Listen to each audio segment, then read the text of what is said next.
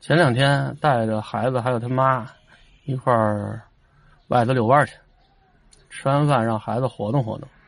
走到小区这个运动器械这点一大堆老头老太太啊，带着孩子在那玩我们也让孩子在那玩会儿，就听有几个老太太聊天就指着远处那孩子说：“谁家孩子长得好看啊，跟小玉娃娃似的。”有那孩子长得难看。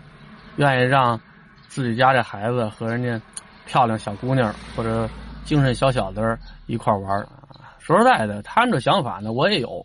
从视觉效果上，你愿意看那个金童玉女啊凑在一块儿？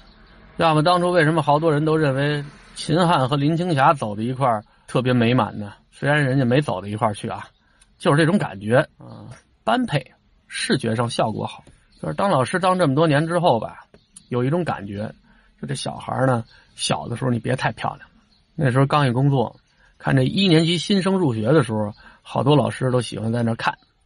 哎呀，你看今年这一年级小朋友还带着幼儿园里那股劲儿呢，手拉手，有的那胸口上还别一手绢呢，眼睛看哪都是新鲜的，啊，有的眼睛里还带着点惊恐。到了新环境了，高年级孩子怎么看这帮小孩吧，咱不知道。但是从老师的角度看，这些孩子肯定喜欢看那个招人喜欢的、长得可爱的。有的喜欢那机灵的，机灵的孩子那眼睛滴溜转，啊，那可爱的孩子未必机灵，啊，有的蠢萌蠢萌的。我刚一工作的时候，啊，也挺喜欢去一年级逗这帮小孩的。可是那但是那时候呢，我不教一年级，因为一年级没有自然课。有的时候呢，就愿意帮人家一年级班主任干点啥啊。这样呢，可以进人家班，逗逗孩子玩。像我们原来有一体育老师，大姐，啊，没生孩子的时候，最烦的就是孩子。看谁家那孩子上课折腾，这要是我们家孩子，打死三回都有富裕，说话狠着呢。等她怀孕了之后，哎呦，这母爱爆棚，就喜欢把那一二年级的小女孩抱过来，尤其那家长会给孩子穿衣服的，啊，捯饬的跟洋娃娃似的。这孩子拉过来，哎呀，且疼的，恨不得咬两口。能看出来，特盼着自己也能生个闺女。城市里的人家吧，重男轻女的这种程度呢，没那么重，不像农村的。当然了，现在农村也有一定的变化了，但是总体来讲，城市里面重男轻女的现象呢，呃，已经不太明显了。可是事与愿违，到最后他们家生一个大胖小子。又开始那段时间特别失望，反正自己生的没两天，觉得大胖小子也不错，既来之则安之嘛。甭管我到哪个学校，一年级里最可爱的，甭管是小男孩还是小女孩，你等到了五六年级你再看，你不说惨不忍睹吧，反正就这相貌上就特别令人失望，长咧巴了居多啊。最好的结果呢，就是长得这相貌越来越平庸。你看那一二年级特别招老师喜欢的那种小玉娃娃，你看这些老师到五六年级的时候还愿意逗这几个孩子吗？可是你看那一二年级的时候，这模样长得一般的，或者说这个颜值呢，实在属于不及格的。等到了六年级，甚至说上了初中之后，哎呦，一下就追上来了。要么怎么说女大十八变，越变越好看呢？有的那就是大变。啊，不是不是，有的那就是变化的挺大的，都希望自己家这孩子正着变，别反着变。您看我这模样没，就属于典型的长咧了，就是小时候长得太好看了，一点都没给大了留富裕。咱不说这学生，你就看这些电影里的明星，有多少童星或者年轻的时候特别吸引眼球的，等到了。成年，岁数大了之后，没人愿意再看他一眼了。等他岁数大了之后，就火不起来了。为什么呀？那卖相上不行了。看那个《闪闪的红星》里头那个潘冬子，然后你再说那个香港喜剧片里的那郝邵文，那小时候多可爱呀！你就说你长得不好看，长得好玩也行，胖嘟嘟的啊。要么就是那欧阳奋强，当初演《红楼梦》贾宝玉的时候。哎呦，你说当时和他年龄相仿的那些女性，有一个不喜欢他的吗？那绝对是全中国的男神。您再看现在，那天我在抖音上，我看欧阳奋强又回大观园去回忆往事，拿着手机到处拍，没有一个路人还能认出来，哎，他是当年的贾宝玉的万元者，特别感慨。这万物一理，就跟花似的。你看这花骨朵不怎么好看，花开败了也不好看，就是花在开放的那一刻是最漂亮。你甭管什么花都一样，这是一自然规律，谁都躲不开。所以你看，日本人有这种文化啊，日本人喜欢山茶花啊，他们管山茶花叫春。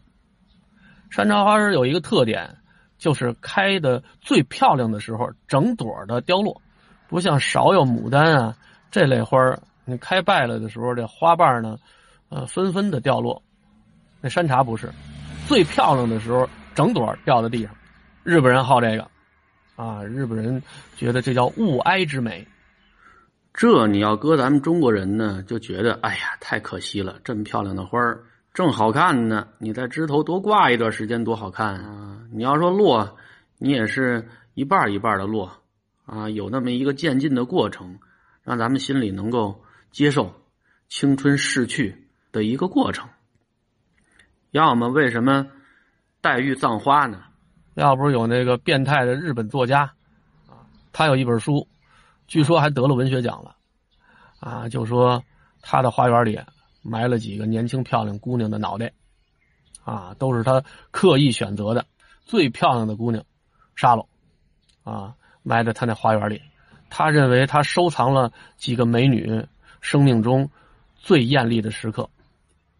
你说这就是变态？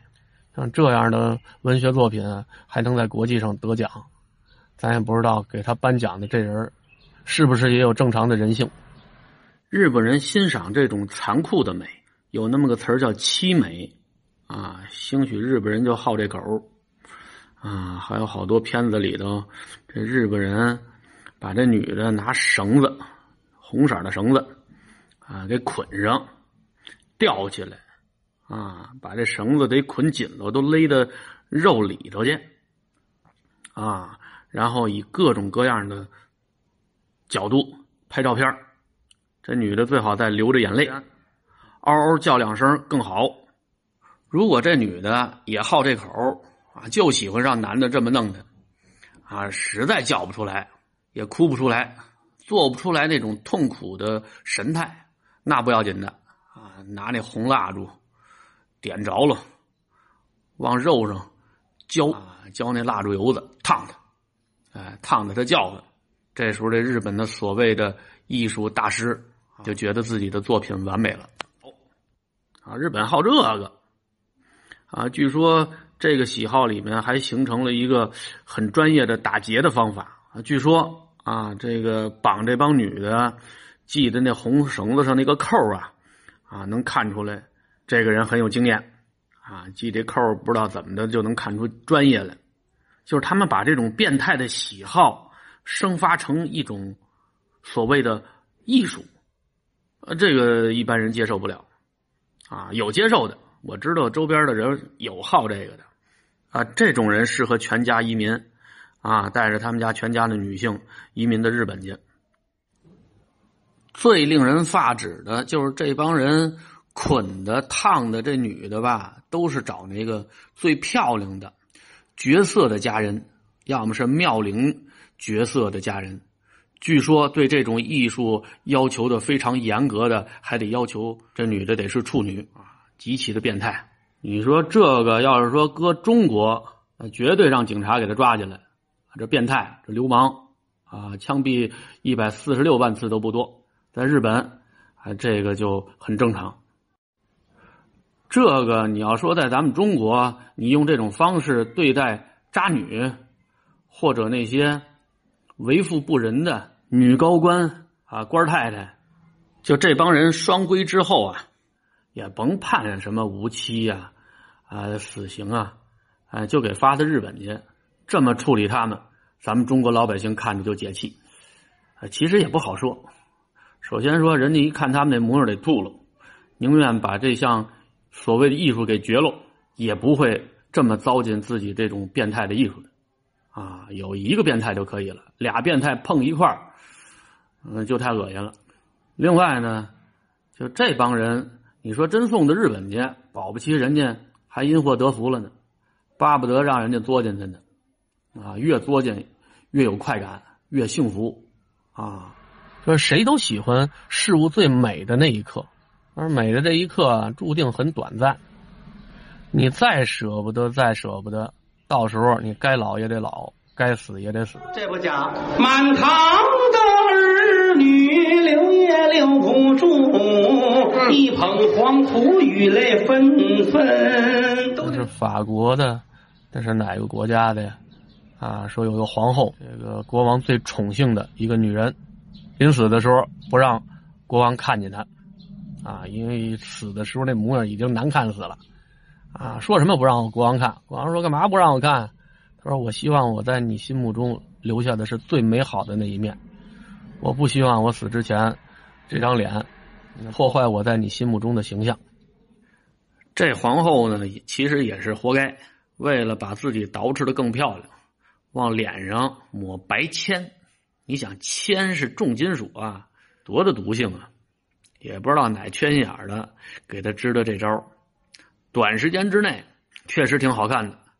这脸上有一种神秘诱人的金属光泽，显得特别光滑。这皇上也是，你亲嘴的时候，你就不怕蹭一脸黑吗？就在这个皇后的带动下，当时好多王公大臣的女眷也学这个，所以那段时间，贵族里面因为铅中毒死亡的特别多。就跟现在这帮不要命的去韩国整容的那帮女的一样一样的，为了美可以不要命。女人比男人更加的注重容貌，这时候就需要人的心态了啊！有的时候我看好多老太太满头银发，穿身旗袍啊，拿把油纸伞，当然咱知道人家是为了去公园里摆拍，可是人家那个风度气质。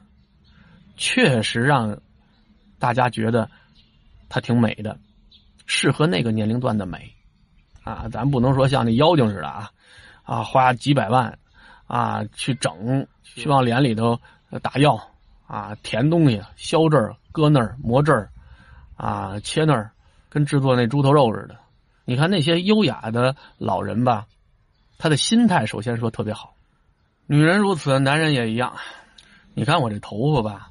现在白的挺多的，啊，但是呢，我不谢顶啊，就是孩子刚出事的时候掉头发掉的特别厉害，但是后来就不掉了。可是我有不少同学，这一说，这七八年前聚会的时候，七八年前才三十多，三十三十七八吧，那脑袋顶上的那头发就特别稀了，啊，就属于传说的那个地方支援中央啊，地中海啊。说就这类脑袋，见面就特别感慨，啊，就我说那厨子，我们那发小，他就谢顶的特别厉害，他谢顶的还特别早，他谢顶，据他妈说呢，是偷着喝他爸那补酒，啊，家里，我觉得我还帮了他忙了，就，就是当初我从九寨沟带回来的那个假的面粉做的那个冬虫夏草，我不是给他了吗？他都泡在酒瓶子里了。那就是他爸泡了好多年的，里头有好多珍贵的中草药，不是把那瓶子酒给毁了吗？就我没毁之前，他经常偷着喝那个。要不是我那些面粉把他那瓶子酒毁了，他还得喝呢。那这脑袋我估计连眉毛都得掉干净了。从国外回来之后，他理了个大光头，好像在国外他就是理光头。国外这种光头呢，挺多的，尤其又高又壮的男人理光头的吧，不难看。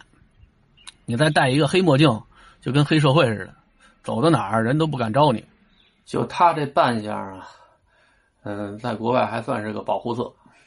人又高又壮啊，再加上他这大光脑袋戴墨镜，纯粹是一副匪相。你在国外黑社会一般都不招他，挺好。等回北京了，他这扮相，嗯，不方便了。那时候他也想交女朋友，啊，说给他介绍一个吧。给他介绍一个小的，恨不得得小十岁，啊，一小姑娘，大老远看着他过来，就想往后退，啊，那边的介绍人是这姑娘她姨，说说说说这人是黑社会的吧？说不是不是不是，他他就是捯饬这个样子挺厉害的，这人挺好的，那也没成，人说害怕，说这男的谢顶吧和女的谢顶不一样。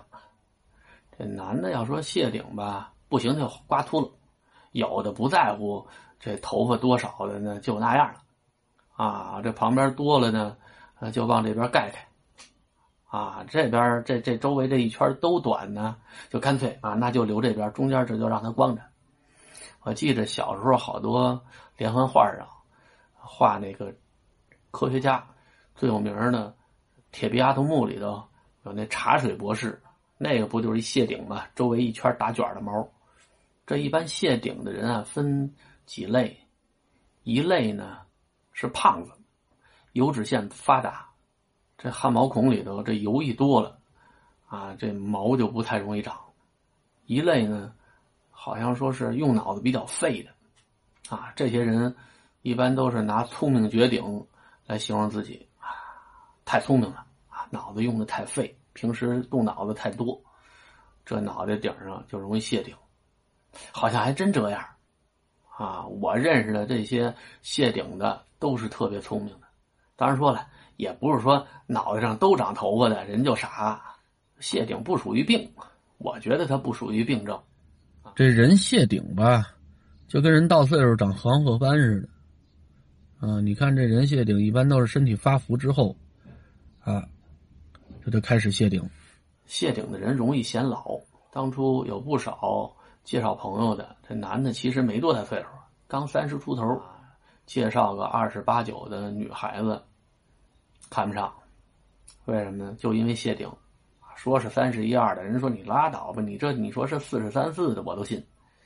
现在的男的，呃，好像比以前在乎形象的多了，啊，说是植发的。买假发往脑袋上戴的都有，啊，经常说有那个钻树林子的时候，这假发就让树杈刮下来的，啊，要么游泳的时候假发飘得上来。我听他们说啊，不知道真的假的，就说这植发呀，嗯，有从自己身上别的地方取毛啊植过去的，说这种嘎吱窝毛重，啊，说把嘎吱窝的毛。给移植到脑袋顶上，也算是废物利用吧。嘎着窝有毛没毛无所谓。啊，一说这个，想起个笑话啊，说有个男士啊，啊，老觉得人家长胡子好看，可是呢，他天生秀气，不长胡子。他这下巴光溜到什么地步呢？就是他们家旁边那大姑娘，嘴边那汗毛都比他重。不少人都说他是太监，挺来气的。后来去找大夫，说：“您看看能不能有什么办法让我长点胡子呀？”大夫一看，您这是雄性激素缺乏呀，那开点药呗，就给他开激素类的药物，啊，给他抹，啊，给他吃，都不管用，啊，别的地方的毛长得挺茂盛，就是腮帮子这儿不长毛。后来大夫说：“现在那只能给你移植。”男的说：“移植也行。”啊，只要你让我这儿能有胡子，咱从哪儿弄来毛都行。那大夫说，那把你头发移植过来点吧。那男的说行啊，啊，移植了点头发，觉得不错啊，很浓密，很柔顺，挺好。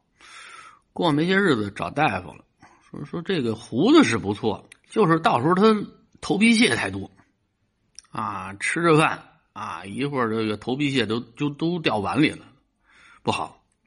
您看看能不能有别的办法？大夫说，要不嘎着窝毛？